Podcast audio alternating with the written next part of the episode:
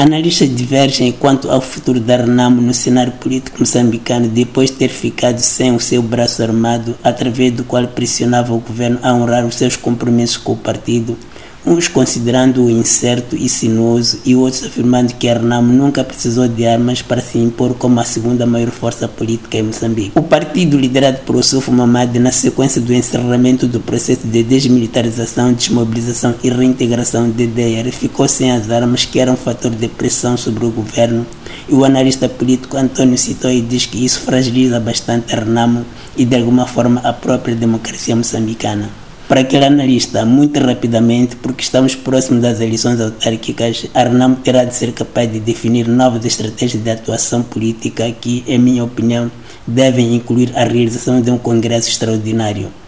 A precisa de uma liderança que seja capaz de analisar os fenômenos antecipando-os, porque a atual se identifica mais com as armas, com a guerrilha, mas esse tempo já passou, sublinhou.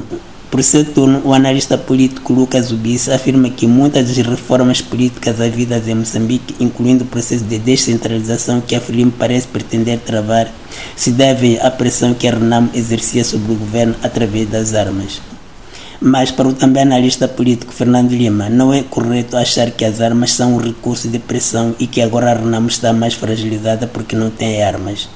Basicamente, aquilo que nós temos e isso vai ser provado nas eleições municipais e nas eleições gerais, é se a Renamo continuará a ter a mesma força política que, que tinha anteriormente e que o fator armas não é relevante em termos da sua força política, porque penso que nem sequer é controverso que a Renamo tem uma, uma grande força política e essa força política é testemunhada pela grande votação que obtém em cada pleito eleitoral e, e, que faz dela o principal partido da oposição. E a Frelimo não vai, não vai tirar partido desta situação do fato de Renamo já não ter o, o seu braço armado?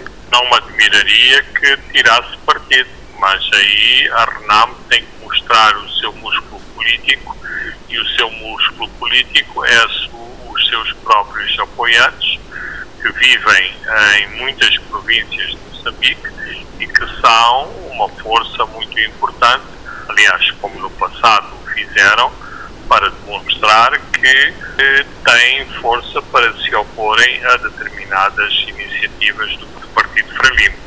O fato de existirem alas dentro da RENAM que contestam a liderança do Sufumamadi, isso não enfraquece o partido? Ah, claro enfraquece e por isso mesmo é que o Yusuf Momad tem que mostrar que é um líder incontestável eh, da própria RENAM. Por seu turno, o presidente do Partido Independente de Moçambique, Pimo Yacoub Sibindi, considera que a RENAM nunca precisou de armas para se impor como partido político. Está a ver 40 anos no mar, com armas no mar, nenhum dia eh, ouvimos dizer que a RENAM alugou armas para bater elefantes, a bater búfalos ou rinocerontes. Nunca aconteceu. Nenhum dia ouvimos que a RENAM alugou armas, ver, ao crime organizado para assaltar os carros, bancos, eh, esquadrões da morte, sequestro dos empresários. Nunca ouvimos isso. Entretanto, o presidente da RENAM, Ossuf Mamad, diz que o encerramento do DDR não significa o fim do partido, que continuará inabalável e firme como alternativa política em Moçambique. De Maputo para a Voz da América, Ramos Miguel.